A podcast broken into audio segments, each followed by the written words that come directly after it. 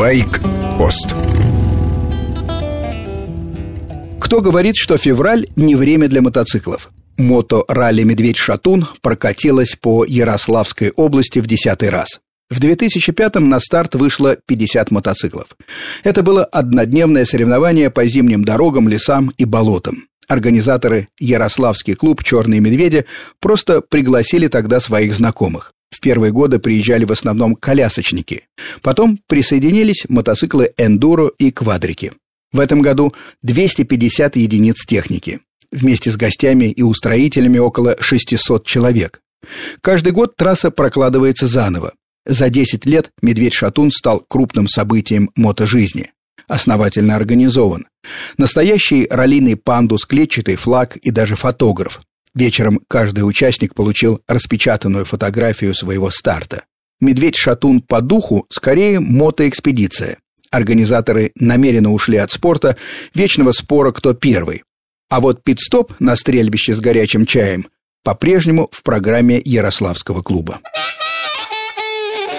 В Италии в минувшие выходные мотоциклисты рубились по-взрослому. Одно название чего стоит – Hell's Gate, врата ада. В Тоскании на склонах горы Иль-Чоко сошлись мировые гонщики хард-эндуро. Гонщики – не очень подходящее слово. Эти люди умудряются проехать там, где мало кто пройдет пешком, по руслам горных рек, валунам, скалам, узким расщелинам и горным тропам. Хард-эндуро на некоторых препятствиях похож на триал. Склоны усеяны болельщиками. В отличие от классического триала, помогать участникам можно и даже нужно. Gate, врата ада в этом году были юбилейными, прошли в двадцатый раз. С утра было промозгло, плотный туман. На старт вышли 112 человек. К середине дня дождь перешел в снег с сильными порывами ветра.